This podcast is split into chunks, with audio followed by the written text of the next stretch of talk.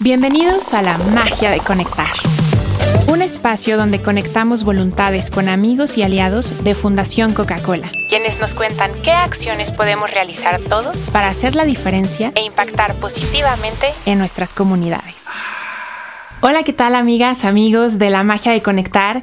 Eh, el día de hoy tenemos un episodio muy interesante y sin duda también muy importante para Fundación Coca-Cola, pues estaremos hablando de resiliencia hídrica y lo que desde Fundación Coca-Cola en conjunto con sus aliados estamos haciendo en diferentes partes del país en este tema. Y para esto me acompañan dos grandes invitados. Por un lado, Mauricio Escalante, él es asociado de Alianzas Estratégicas y Fortalecimiento institucional del Programa de Naciones Unidas para el Desarrollo. Muchísimas gracias, Mau, por estar aquí. Gracias por la invitación, Dani. Y también está con nosotros Valeria Petrone. Ella es coordinadora operativa del proyecto Resiliencia Hídrica, justamente del eh, Programa eh, de Naciones Unidas para el Desarrollo. Bienvenida, Val. Gracias por la invitación, Dani. No, hombre, gracias a ustedes. Oigan, vamos a ir platicando, pues poco a poco, qué es esto de la resiliencia hídrica, porque para tal vez quienes no estén tan empapados del tema o estén involucrados en este tipo de proyectos, pues les pueda sonar eh, pues extraño, ¿no? O qué es eso, con qué se come, cómo, cómo se opera. Pero empecemos primero por eh, quién es el programa de las Naciones Unidas para el Desarrollo, qué hace, eh, cuál es su actividad también en el territorio mexicano y para eso Mau, pues te cedo la palabra para que nos cuentes un poquito de qué es lo que hacen ya en campo eh, y por qué y por qué es importante los programas que se implementan en conjunto con ustedes. Muchísimas gracias, ¿no? Y creo que agradecemos también mucho la oportunidad porque pocas veces tenemos como espacios como para platicar un poco sobre quiénes somos y, en qué espacios estamos colaborando. Eh, el Programa de Naciones Unidas para el Desarrollo es una agencia de, la Organización de Naciones Unidas. ¿no? Somos una de las más de 22 agencias que existen a nivel global.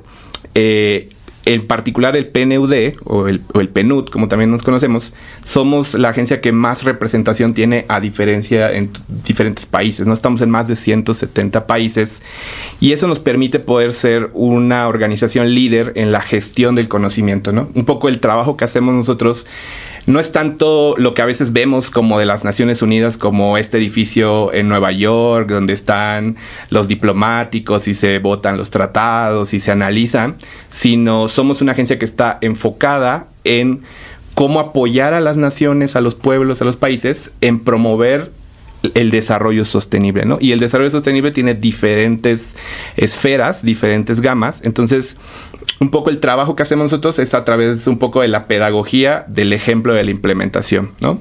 Muchos de los proyectos que tenemos son proyectos que les llamamos iniciativas emblemáticas, en donde junto con diferentes actores, sector público, sector social, sector privado, buscamos diseñar y adecuar eh, soluciones adaptadas al contexto, pero que retomen las mejores prácticas a nivel internacional, la perspectiva global que puede dar una agencia que tiene presencia en muchísimas regiones y plantear propuestas de cómo atender un reto de desarrollo o un desafío de desarrollo, que en el caso muy concreto, y ahorita entraríamos al tema hídrico, tiene que ver con cómo gestionamos de manera sostenible el agua, ¿no? Entonces, justo buscamos generar esas iniciativas piloto en conjunto con los diferentes actores de desarrollo, adecuadas al contexto, que nos den una propuesta de cómo el problema se podría resolver, ¿no? Y trabajamos a través de, tres grandes principios.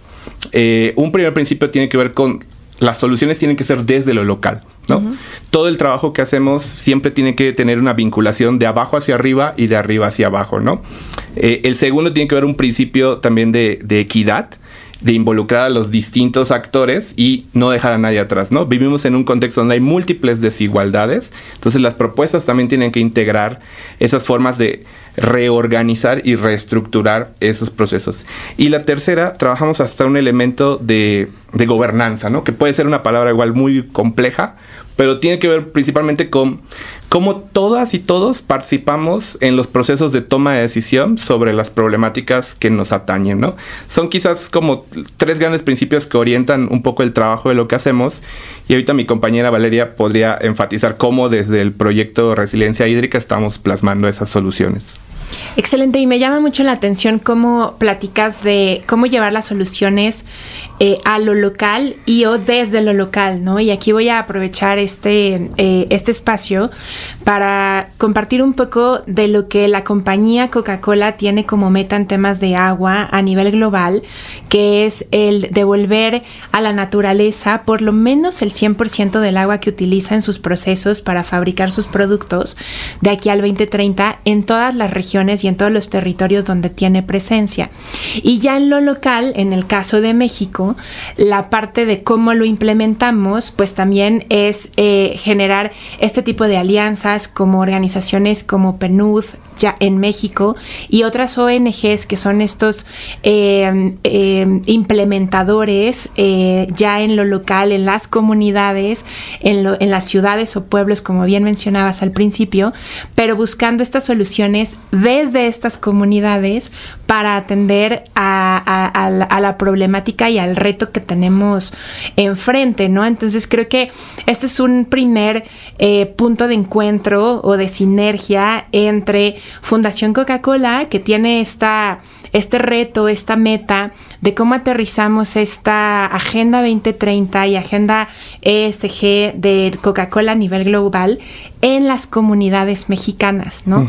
En conjunto con ustedes, obviamente, con PNUD. Em, Val, cuéntanos un poquito de, antes de entrar al proyecto de resiliencia hídrica eh, que tenemos en conjunto con Fundación Coca-Cola, ¿por qué agua o, por qué temas de agua eh, le es relevante o son importantes para PNUD? Bueno, como bien comentó Mau, eh, el PNUD trabaja con la Agenda de Desarrollo Sostenible y si nosotros pensamos en sostenibilidad tenemos que pensar en tres pilares, ¿no?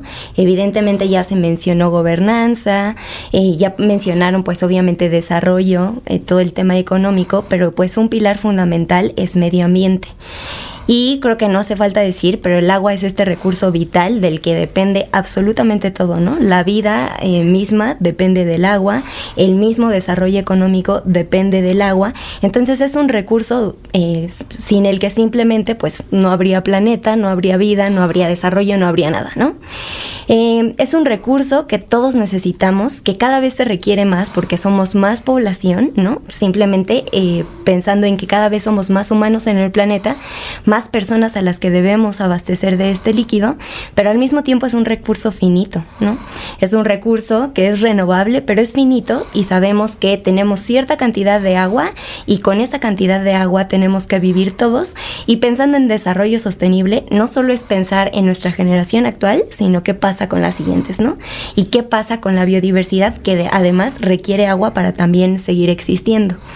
Entonces, eh, digamos que como primer punto es un hecho que todos requerimos el agua. Pero hay un tema aquí importante que el proyecto aborda y es cambio climático, ¿no?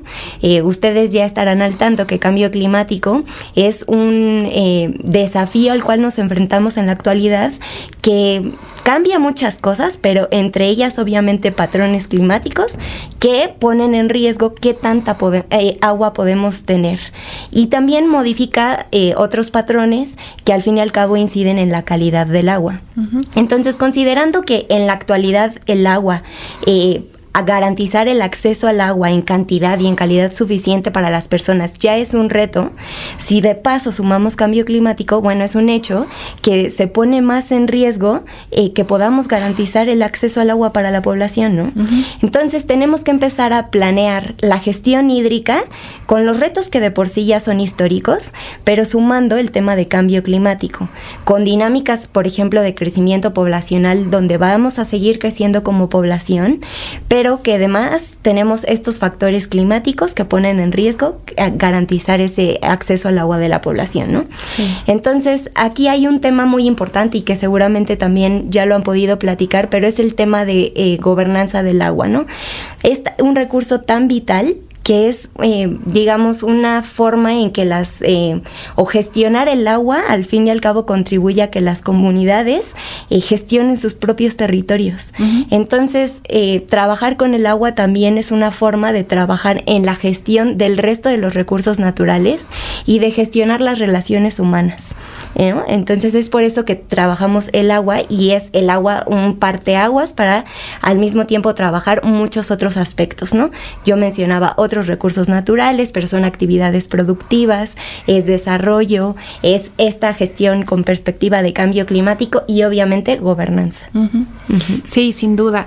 Y eh, escuchándote un poco, me, me acuerdo de esta conferencia sobre el agua que llevó a cabo Naciones Unidas en Nueva York hace apenas unas semanas, en donde pues nos compartía que el reto es grande, ¿no? Que alrededor de 2.4 billones de personas en el planeta tienen un acceso limitado al agua. Entonces esto pues nos pone en un contexto eh, pues, pues más eh, difícil para trabajar en conjunto y encontrar estas soluciones que tanto nos hacen falta, ¿no? Sí, no, y si lo ponemos un poquito más en contexto, o sea, pensando en el agua que existe, como mencionábamos, recurso finito, si nos vamos unas décadas hacia atrás, unas varias, eh, en los 50, eh, cada persona, digamos, que podía tener acceso a alrededor de 17 mil litros, según datos, eh, metros cúbicos, según la Conagua. Hoy en día, pues esa, ese cálculo de disponibilidad hídrica ya va alrededor de 600 metros cúbicos, lo que implica que cada vez hay menos agua disponible para cada persona, ¿no? Y al mismo tiempo, si pensamos en el territorio, en las cuencas, que al fin y al cabo son, es este espacio en, en el territorio que capta agua, que lo lleva a un cuerpo para almacenarlo, ya sea superficial, un lago o un cuerpo subterráneo, un acuífero, eh, pues en las cuencas estamos sacando más agua de la que tenemos, ¿no? Entonces, digamos que a nivel nacional ya hay un contexto de estrés hídrico. Entonces, obviamente tenemos que hacer todo lo que está en nuestras manos para que la gestión del agua se haga lo mejor posible, para que todos podamos tener desarrollo, cumplir nuestras eh, necesidades básicas y al mismo tiempo dejar un mejor planeta para las generaciones que sigan, ¿no? Eh, revertir esta situación de estrés hídrico en la que nos encontramos y eso es lo que busca abordar el proyecto, ¿no? Esta lógica de no solo eh, qué se requiere para que una vez que tienes agua lo puedas distribuir entre la población, pero qué necesitamos hacer para garantizar que el agua se siga eh, produciendo, para que siga estando en esos cuerpos de agua del cual puede ser aprovechada para muchos usos, ¿no? Pero que al fin y al cabo determinan el bienestar de las personas. Correcto. Y ahora sí, entrando pues al tema, eh, platicar eh, un poquito a profundidad de lo que es este proyecto de resiliencia hídrica que hemos pues lanzado en conjunto Fundación Coca-Cola con PNUD y con ONGs locales que implementan los proyectos dentro de las comunidades, que nos platiquen un poquito cuándo nace, con qué objetivos y cómo vamos en el avance de este proyecto. No sé, Balmau, ¿quién nos quiere compartir al respecto? Eh, sí, puedo contar algunos eh, como antecedentes y, Val tiene toda la, actualidad. Mm, pero retomando quizás como un poco estas ideas, creo que también mucho del proyecto nace, o sea, también de esta idea de conectar, ¿no? Eh, y lo, lo planteo en al menos dos esquemas, ¿no? Uno es mucho de lo que siempre hablamos alrededor de agua y la imagen que muchas veces podemos tener en torno al agua es como una llave, ¿no? Y entonces abrimos la llave y vemos que el agua corre, ¿no? O puede no correr, ¿no?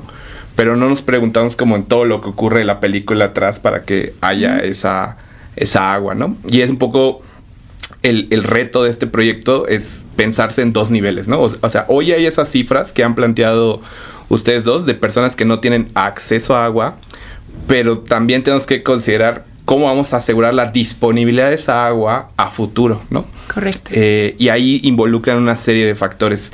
Eh, yo tuve la fortuna un poco de estar al inicio cuando, cuando el proyecto se fue gestando.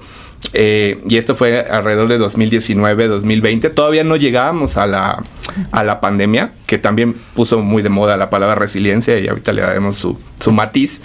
Pero algo que nos gustó mucho cuando empezamos este acercamiento eh, es entender también que del lado de ustedes había como esta, estas dos necesidades de atender, ¿no? Por un lado, cómo acercar y llevar agua a la, a la población y tener una estrategia vinculada al acceso a agua pero también cómo existe un compromiso por también devolver el agua y por también promover esta reinfiltración, recarga, tiene muchos nombres y, no voy a entrar yo en tecnicismos, pero digamos, eh, todo este otro elemento, ¿no?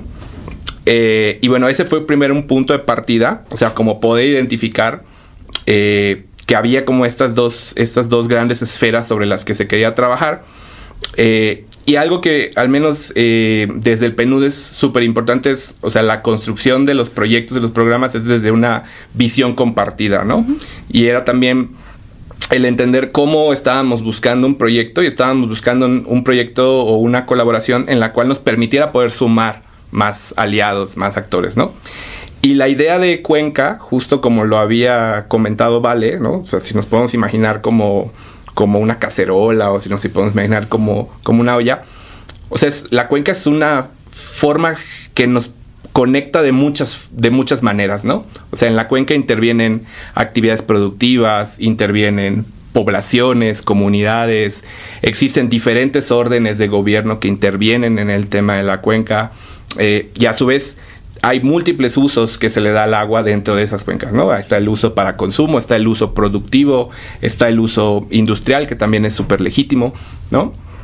Eh, y el uso también que requieren los ecosistemas, ¿no? O sea, los ecosistemas también requieren una necesidad de agua para poder brindarnos todos los otros beneficios que, tenemos, ¿no? Aire, alimentación, etc. Entonces, pensar en esa idea de la visión de, de cómo plantear un proyecto que no solo trabaje en las cuencas, sino que también conecte y vincule a diferentes actores que intervienen dentro de la cuenca, fue como uno de los ejes articuladores del, proyecto, ¿no? Y fue un poco la, idea sobre la cual empezamos como a construir.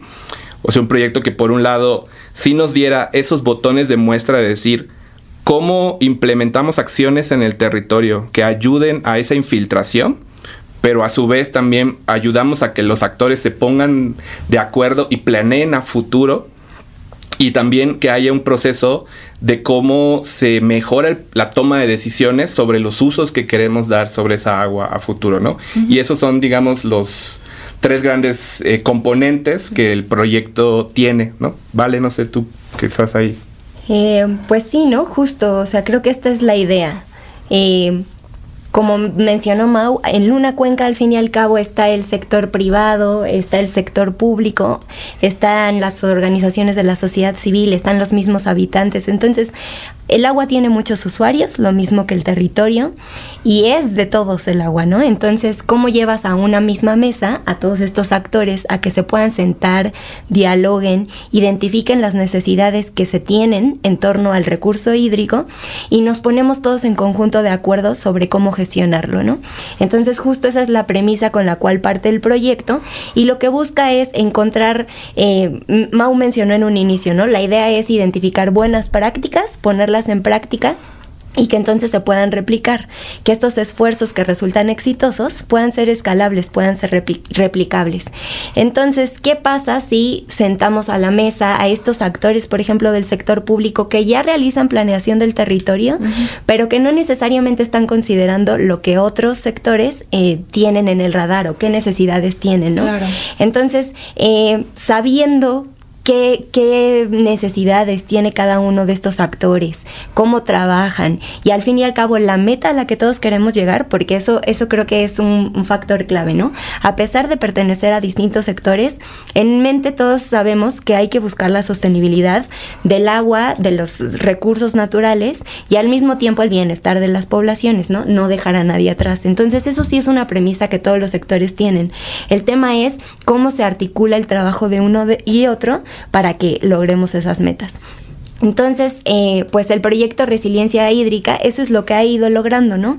Eh, en cuencas específicas del país, que eh, por el momento estamos trabajando en cuencas de Jalisco, de Puebla y de Tlaxcala, de Sonora, de Culiacán, bueno, en, la, en, la, en el estado de Sinaloa, pero estamos en la cuenca del río Culiacán, entonces en realidad ya tenemos presencia en varios estados donde hemos logrado esta conjunción de actores, ¿no? algo a lo que nosotros llamamos comités técnicos, pero lo que, lo que buscamos es eh, ir fortaleciendo la gobernanza, esto sí, desde un espacio tal vez más eh, de arriba, de sectores que, que, planean. Pero como mencionábamos, pues las soluciones tienen que venir de abajo, ¿no? Entonces, ¿cómo transitamos de esto a lo más local?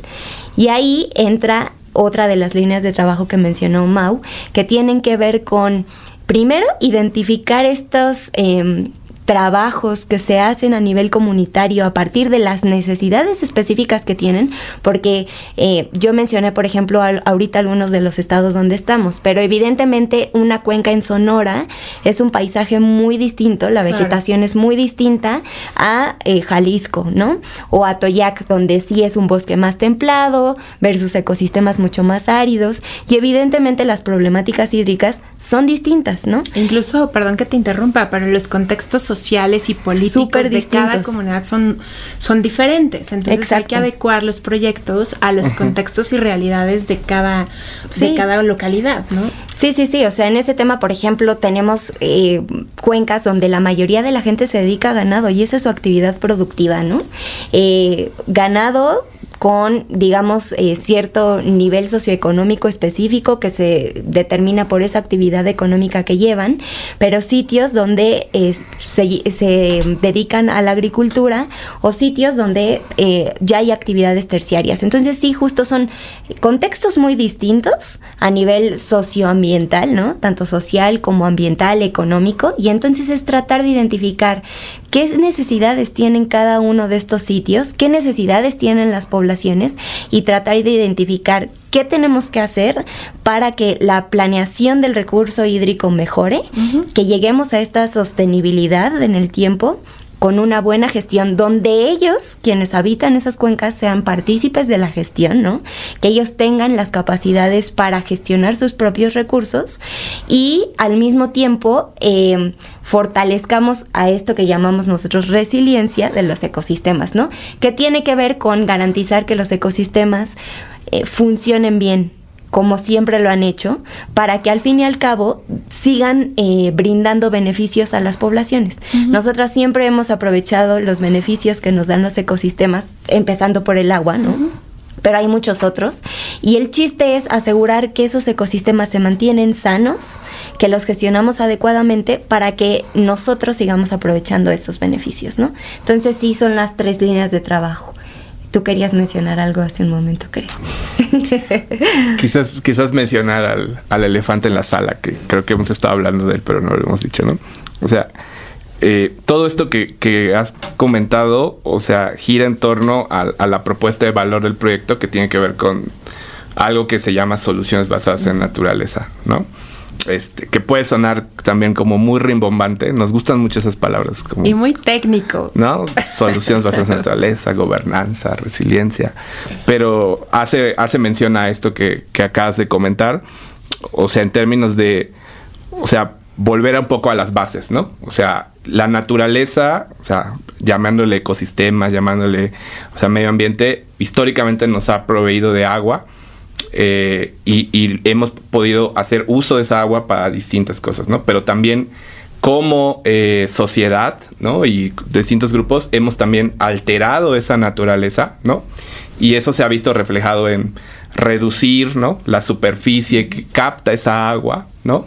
Y eso a su vez nos genera varias cosas, ¿no? Nos genera procesos de erosión, nos genera desertificación, nos puede generar en algunos casos también inundaciones, ¿no? Entonces justo las soluciones que plantea el proyecto o los tipos de acciones o de buenas prácticas que comentaba Vale que fuente el proyecto son acciones que lo que buscan es proteger, restaurar y conservar esos ecosistemas, ¿no? Esos bosques, esas selvas, esos elementos que están ah, captando el agua de la lluvia, ¿no? Que ya comentábamos que con el cambio climático van a cambiar estos, estas ideas, o sea, los tiempos en los que llueve generalmente se pueden acortar y vamos a tener como precipitaciones a lo mejor en algunas zonas muy intensas, en algunos lugares muy prolongadas, pero que si no tenemos estas esponjitas, que serían como los ecosistemas que ayudan a que esa agua, por un lado, escurra en esta cuenca y nos llene los ríos, los lagos de donde podemos tomar esa agua y por otro,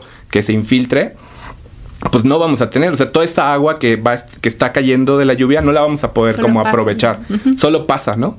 y, solo pasa y entre eso se lleva nutrientes y se lleva este la suelo, ¿no? O sea, nos genera problemas, ¿no? O sea, vivimos en Ciudad de México, bueno, las que estamos aquí vivimos en Ciudad de México y tenemos una cuenca que está, este, pues prácticamente impermeabilizada, ¿no? Y entonces, ¿qué tenemos? Pues no es que no nos llueva en la Ciudad de México, sino que nos llueve mucho y eso se acumula en ciertas zonas y nos genera problemas, ¿no? Este, y a su vez tenemos zonas de la ciudad donde no tenemos agua, ¿no? Donde no podemos hacer eso, pero no es por un tema de que haya eh, menor precipitación, ¿no? Solo como no estamos teniendo dónde captarla, ¿no?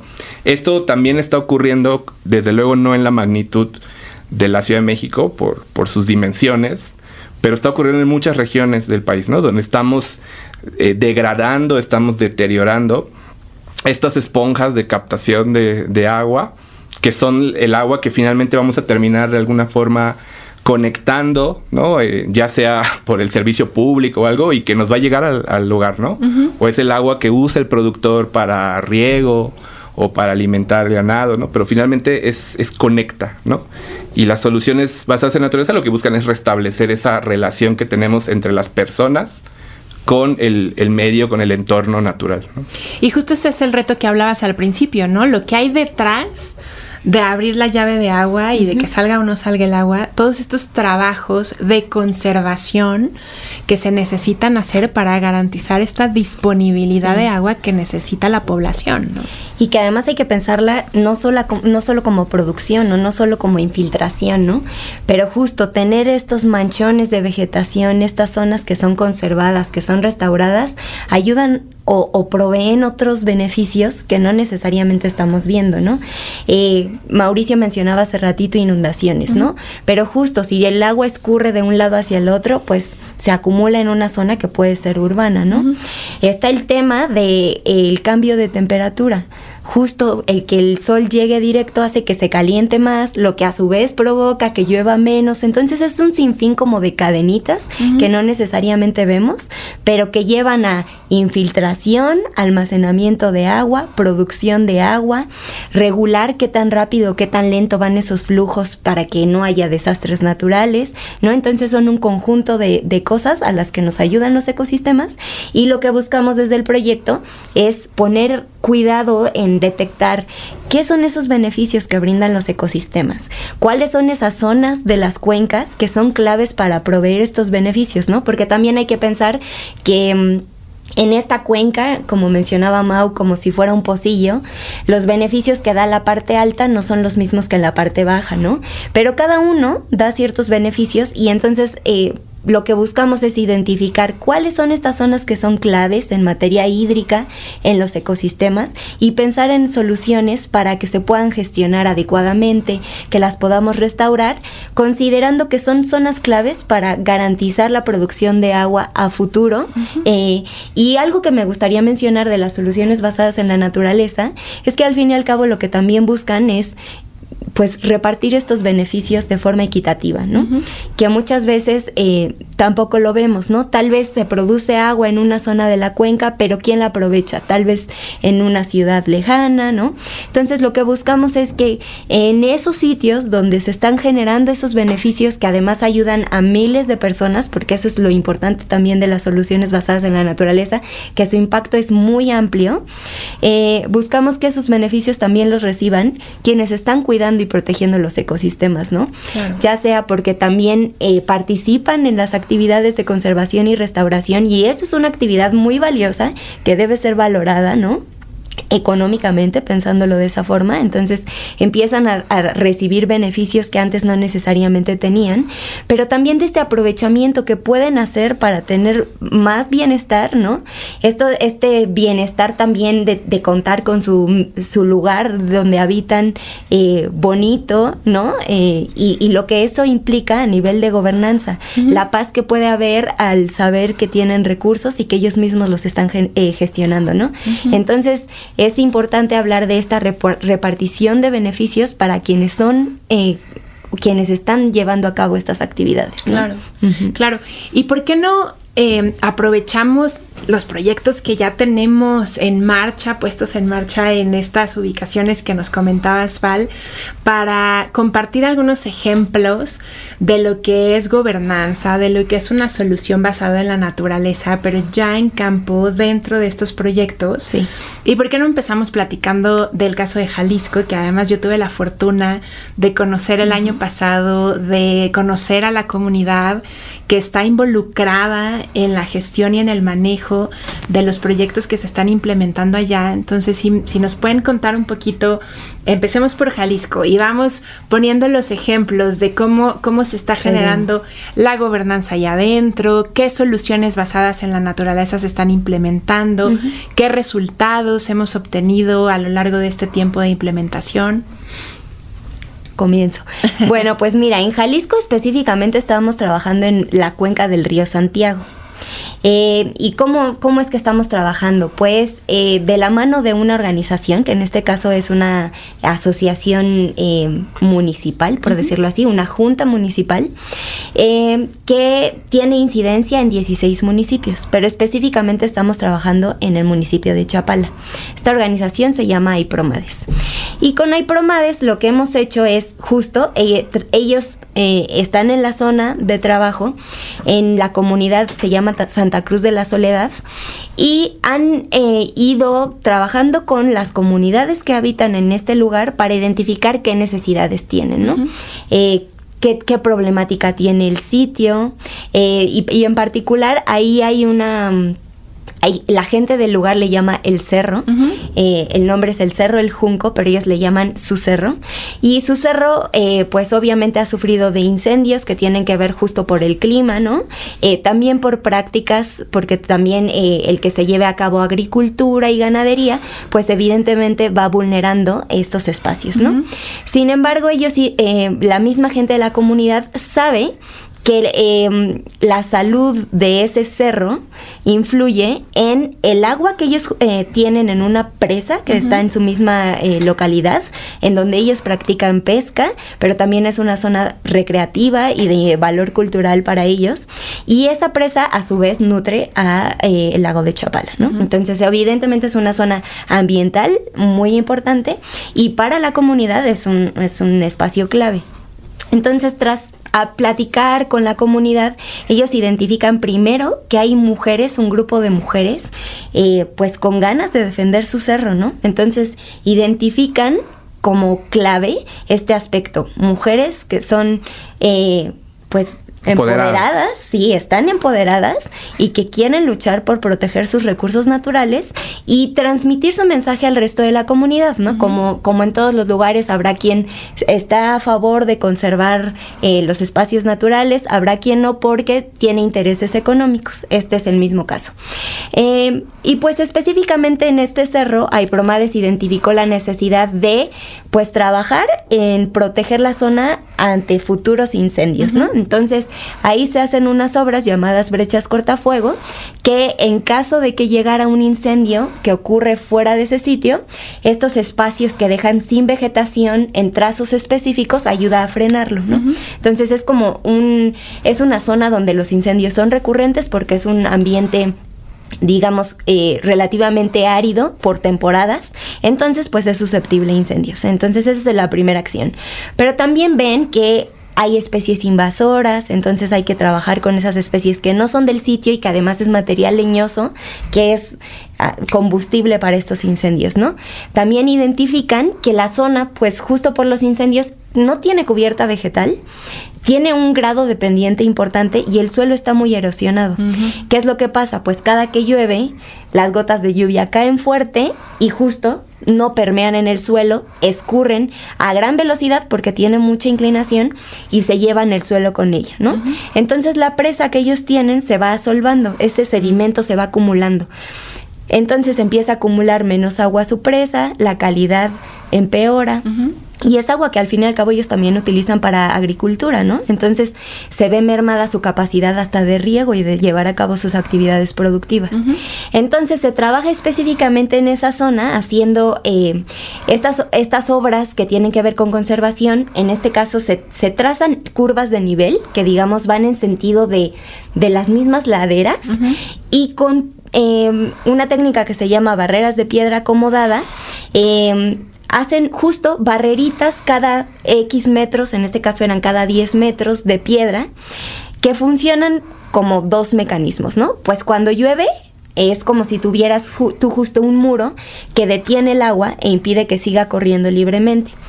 Entonces, de cierta forma, frena la velocidad del agua, evita que el, el, sedimento que ya se llevaba se siga cuesta abajo, lo acumula, y justo como va acumulando sedimento, da pie a que se acumule eh, humedad, llegue en semillas y pueda crecer ahí la vegetación lo, que, lo que fomenta que se revegetalice naturalmente. Claro.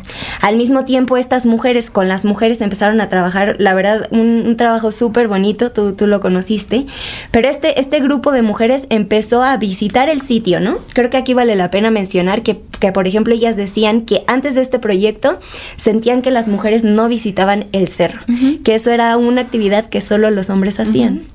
Eh, y con el proyecto se les fue invitando a que ellas hicieran estos recorridos en campo, aprendieron los nombres de las especies que son de, del sitio donde viven saben cómo se podrían aprovechar y saben los cuidados que tendrían que tener, ¿no? Y ellas eh, empezaron a hacer este trabajo técnico a nivel ambiental que, o sea, ellas participaron en la construcción de las brechas cortafuego, en las barreras de piedra acomodada, pero empezaron a recolectar, por ejemplo, semillas de las, de las especies locales, ¿no?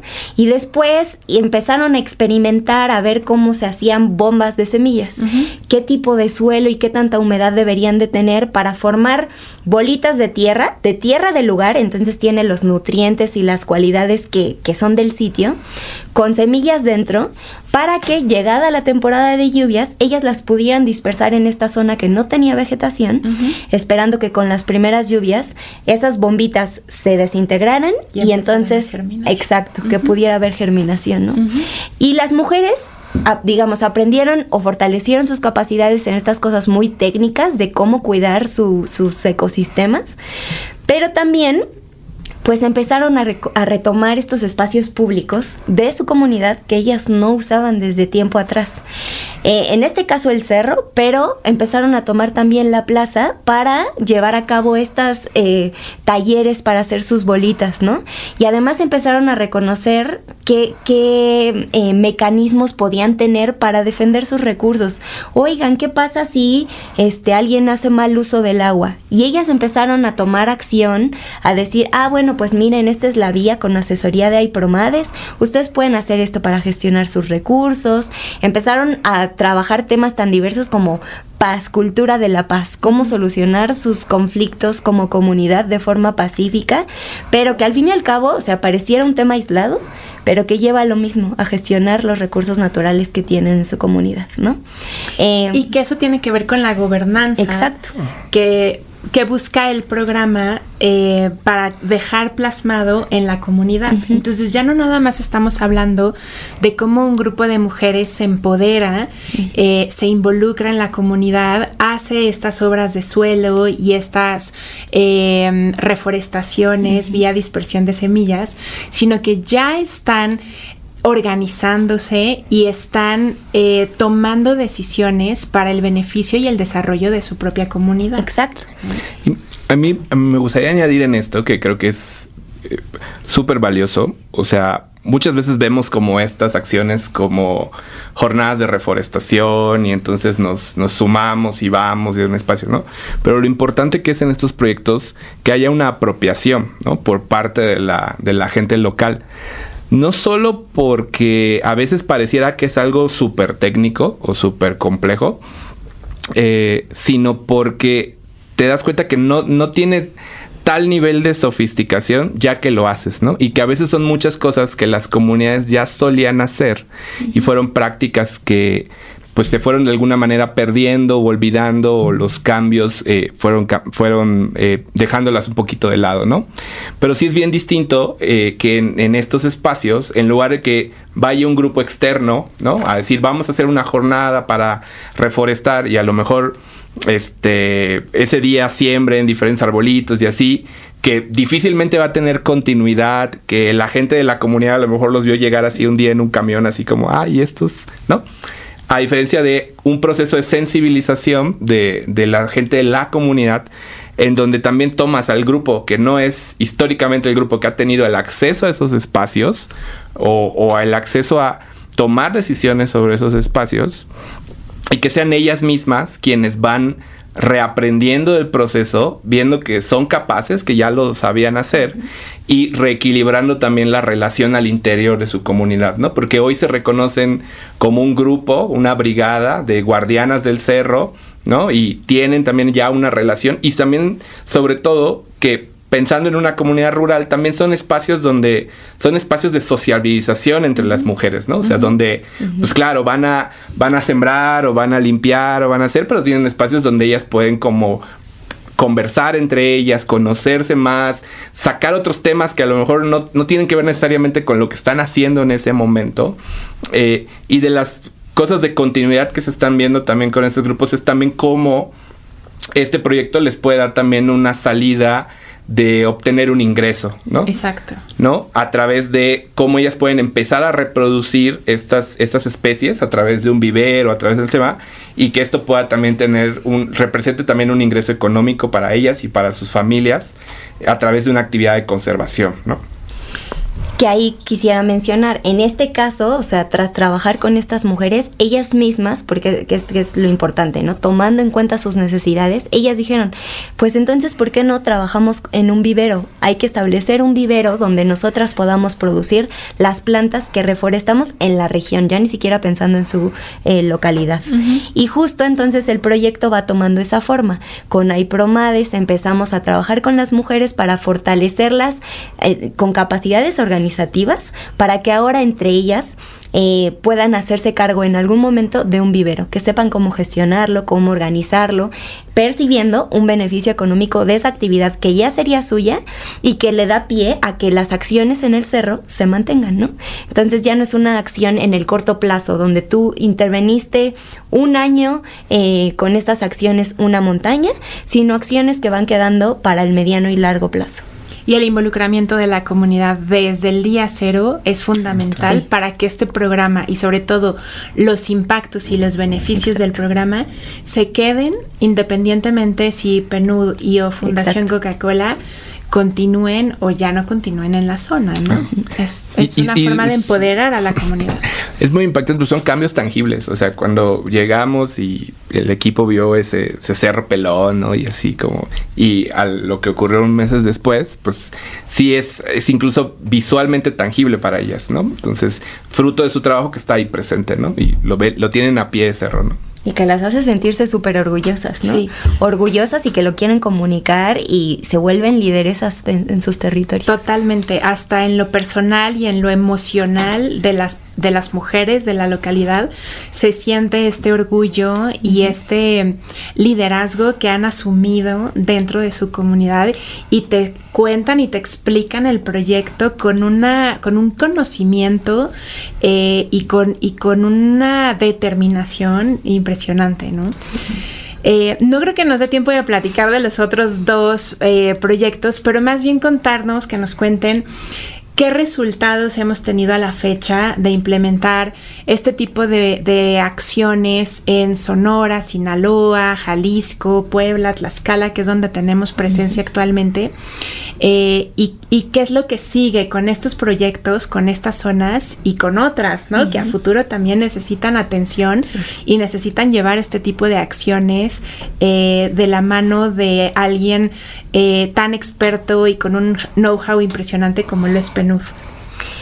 Pues aquí tal vez primero vale la pena comentar que, que mm, de estas distintas líneas de trabajo que hemos comentado que tenemos, la de implementación en campo ha tenido eh, o está teniendo tres ciclos de implementación. Eso quiere decir que hemos eh, ido interviniendo en distintas cuencas a lo largo de aproximadamente, bueno, en un, ha sido entre 9 y 12 meses, dependiendo del territorio, eh, estas intervenciones específicas para fortalecer los ecosistemas, ¿no? En el primer ciclo, que trabajamos en la cuenca del Alto Atoyac y en Jalisco, logramos intervenir un total de 193 eh, hectáreas directamente. Eso es alrededor de 300 hectáreas eh, que indirectamente ven un beneficio en el territorio, ¿no? Porque, eh, pues, hiciste estas barreras de piedra acomodada o trabajaste terrazas individuales en los árboles para garantizar supervivencia en época de secas, ¿no? Distintas acciones que se van haciendo. Entonces, eh, trabajar en esta superficie evidentemente repercute en eh, reducir la erosión de los suelos y en favorecer la captación hídrica, ¿no? Que es una meta importante porque eh, si bien no se ve en el, en el año 1, estas acciones favorecen a que se eh, recupere la cobertura vegetal y que podamos ver resultados tangibles en 5, 10 años respecto a infiltración, ¿no? Y por lo tanto disponibilidad hídrica. Eh, pero específicamente en, esos, en ese primer ciclo de, de, trabajo a nivel territorial, se trabajó con alrededor de 56 personas que recibieron un beneficio económico directamente trabajando en estas acciones a nivel ecosistémico, pero más importante que fortalecieron sus capacidades en diversos temas, ¿no? Cambio climático, gestión de recursos naturales, como comenté hace ratito, paz, cultura de la paz, defensa personal, eh, en la comunidad de Alto Atoyac eh, hasta derivó en un plan de la propia comunidad que ellos eh, realizaron sobre qué podemos hacer para mejorar la gestión hídrica en nuestro territorio. Un plan de trabajo que, que, nació de ellos, que surgió en su quehacer a lo largo de ese año y que hoy en día pueden decir, ah, pues ya sabemos como comunidad qué tenemos que hacer para gestionar el agua específicamente en San José Teacalco, ¿no? Que fue en este sitio. Eh, pero eh, eso, eso en el marco del primer ciclo. Ahorita estamos en un segundo ciclo de implementación donde seguimos trabajando en Jalisco, en la cuenca del río Santiago, también en Alto Atoyac, pero también en el río Culiacán, en Sinaloa y Sonora. Sonora y otras es el nombre de la cuenca, específicamente en el municipio de Cananea. Entonces, en, en estos territorios, en conjunto con las intervenciones que están haciendo, aquí no podemos todavía hablar de impactos en el, en el territorio, porque justo consideramos un proceso de un año, ¿no? Pensando en qué necesita el ecosistema para ir contribuyendo a todos estos resultados, pero considerando los ritmos que tienen en, o sea, que tiene el ambiente, que si llueve, que si no llueve, que si se requiere que esté seco o no el suelo, ¿no? Eh, pero estamos interviniendo un, eh, alrededor de 350 eh, hectáreas en este segundo ciclo de implementación. Y estamos comenzando un tercer ciclo que va a incluir la cuenca Macusac en Morelos. Y aquí sí, apenas estamos pues identificando la organización con la que vamos a trabajar, porque como les comentamos, es muy importante que las soluciones vengan desde abajo y eso nos, eh, para poderlo hacer, es importante eh, trabajar con organizaciones que tienen tiempo en los territorios. Entonces ahí iremos comentando. Eh, pero específicamente en fortalecimiento de capacidades tenemos alrededor de 288, alrededor de, pero son 288 personas que han fortalecido sus capacidades en temas de gestión del territorio y fortalecimiento de y temas para eh, soluciones basadas en la naturaleza. Son personas que han participado en, ya sea en webinars donde intercambiamos experiencias, porque aquí también es importante decir, no son temas nuevos, ¿no? Al fin y al cabo se lleva haciendo conservación y restauración desde tiempo atrás, pero sí es distinto el lente con el cual se trabaja, ¿no? Sí es distinto el enfoque con el cual eh, o para el cual se usan estas acciones que al fin y al cabo tiene que ver con beneficio de las poblaciones. Y entonces, dado que sí es un enfoque no necesariamente antiguo, tiene retos en la implementación y es importante sentar a muchos actores que están haciendo trabajo semejante en el campo a intercambiar experiencias, a que nos cuenten, oigan, ustedes cómo le están haciendo, no, pues yo así, eh, esto me dio resultado, esto no, esto que estamos comentando, ¿no? De cómo fomentar la participación de las comunidades. Entonces, entre eh, foros de intercambio de conocimiento, entre trabajar específicamente con organizaciones de la sociedad civil para que ellas puedan desarrollar estos enfoques en el territorio y el mismo trabajo que se hace en territorio son 288 personas las que han ido fortaleciendo estas capacidades, ¿no? Sin mencionar todas este, estas instituciones del sector público, del sector privado, organizaciones de la sociedad civil que forman parte de estos comités de seguimiento que incluyen secretarías de medio ambiente, incluyen em, secretarías de gestión hídrica, obviamente Comisión Nacional del Agua, que es un factor, una institución fundamental, pero varias instituciones públicas que se sientan en la mesa y que no, en, conjunto contribuimos a fortalecer, a compartir experiencias y a sentar las bases para de ahí este, trabajar, ¿no? Y un resultado importante que tal vez ya tampoco nos dio mucho tiempo de platicar, pero que tiene que ver con planeación territorial, son algo a lo que llamamos portafolios de soluciones basadas en la naturaleza, pero que son al fin y al cabo, eh, digamos, un... Como una agenda. Una agenda, ajá, una agenda de qué se tiene que hacer en una cuenca específica para que promovamos esta gestión sostenible del agua y promover que si hoy en día la cuenca produce cierta cantidad de agua, en el futuro podamos producir más, porque los ecosistemas tienen un potencial enorme que bien gestionados y cuidados podrían contribuir a más. Y estas agendas, no sé si tú tienes ganas de contar de ellas, Mau, así rápidamente. Eh, ganas, muchísimas. sí, o sea, creo que el tema tiene que ver con esta esta pedagogía del ejemplo que, comentaba al inicio.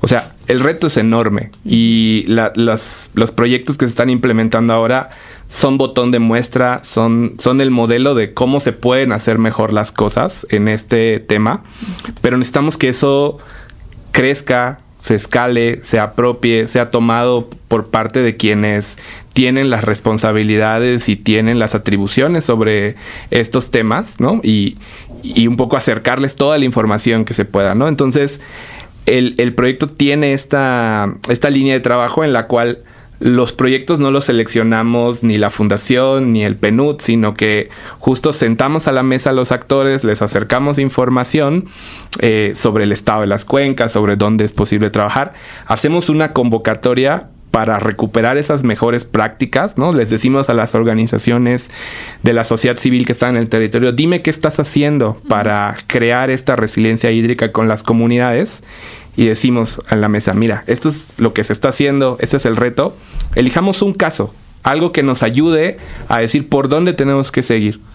Apoyamos ese caso por un tiempo y son los ejemplos como el que acabamos de contar ahora con, con el caso de, de Chapala en Jalisco y luego decimos, ok, eso hay que retomarlo, no se puede quedar solo en el, en el ejemplo y eso lo tratamos de integrar en una agenda compartida en donde están, ya lo comentó Vale, ¿no? Diferentes actores que al final van a poder ampliar ese alcance en otras regiones de la cuenca, ¿no? En situaciones donde se presenta esa, esa situación, puedan tener esa solución para poderla emplear. Los, los casos que se han estado buscando, eligiendo, justo nos dan partes de la solución del reto en diferentes contextos, ¿no? En, contextos de bosque, de selva, semiáridos, ¿no? O sea, con poblaciones muy organizadas, con poblaciones no tan organizadas, donde hay mucha sociedad civil, donde no hay tanta sociedad civil, ¿no? O sea, justo para dar el mosaico más, más amplio. Y de las cosas que vienen a futuro es justo el, el, proyecto ha permitido poder sensibilizar sobre la importancia de trabajar estos temas, o sea, la importancia que tienen los ecosistemas, la naturaleza, para la disponibilidad de agua futuro. Eh, pero todavía falta como tener mucha más evidencia de eso, ¿no? Entonces, de lo que viene también es mucha sistematización y mucho documentar. Ahora sí que poder tener como los datos de decir, conservar esto nos está devolviendo tanta agua, ¿no? Este, a futuro. Más todos los otros beneficios. Más todos los otros beneficios sociales o económicos que esto pudiera también generar. Eh, necesitamos también poder como sumar más actores, ¿no? Poder, poder involucrar más, más grupos y crear de esto un, una masa crítica, un movimiento que quiera como poder ampliar este tema, ¿no? Y conectar el tema del agua, que, está conectado con todo, con, actividades productivas, con energía, con conservación, ¿no? Finalmente el agua es el hilo conductor que tenemos y bueno, venimos del agua y dependemos del agua, ¿no? Oigan, eh, ¿en dónde pueden, podemos conocer más sobre estos proyectos que están implementando desde PNUD en, en México y en el mundo? Porque pues, la idea es también generar estas comunidades de aprendizaje y traer mejores prácticas. Eh, ¿Dónde podemos conocer estas metodologías, estos modelos? En la página del PNUD el proyecto tiene un portal, eh, hay que buscar resiliencia hídrica eh, y ahí encuentran la página del portal y justo todo el trabajo que se ha ido haciendo. Lo que queremos es darle difusión justo para que esto pueda escalarse, para que pueda replicarse en otros lugares, así que los invitamos a consultarlo. Está en nuestra cancha seguir generando material para que así pueda ser. Totalmente. Oigan, un lujo de verdad platicar con Mauricio, con Val sobre este proyecto de resiliencia hídrica y para mí me era muy importante eh, tener un episodio de este tema en particular por la importancia que es no solo para Fundación Coca-Cola, sino para el país y para las comunidades, pero también como forma de, sensibilizar un poco a nuestra audiencia, porque hay muchos tecnicismos, como tú bien comentabas, Mau, y eh, mucho desconocimiento tal vez en el tema, pero que no es para nada difícil de entender o difícil de aplicar eh, hasta en nuestro día a día como eh, miembros de las comunidades a las que pertenecemos. Entonces, de verdad, mil gracias por compartirnos estas experiencias, mil gracias por hacer alianza con Fundación Coca-Cola. Seguiremos implementando este tipo de proyectos, este tipo de programas en diferentes zonas de la República Mexicana. Y pues nada, contamos con ustedes. Y para quienes quieran saber más de este tipo de proyectos y de otros proyectos que implementamos desde Fundación Coca-Cola, pues visiten nuestro Instagram que es Fundación Coca-Cola MX, y nuestro recién creado LinkedIn, Fundación Coca-Cola México. Muchísimas gracias y nos escuchamos a la próxima. Que estén muy bien. Gracias, Dani. Gracias. La magia de conectar.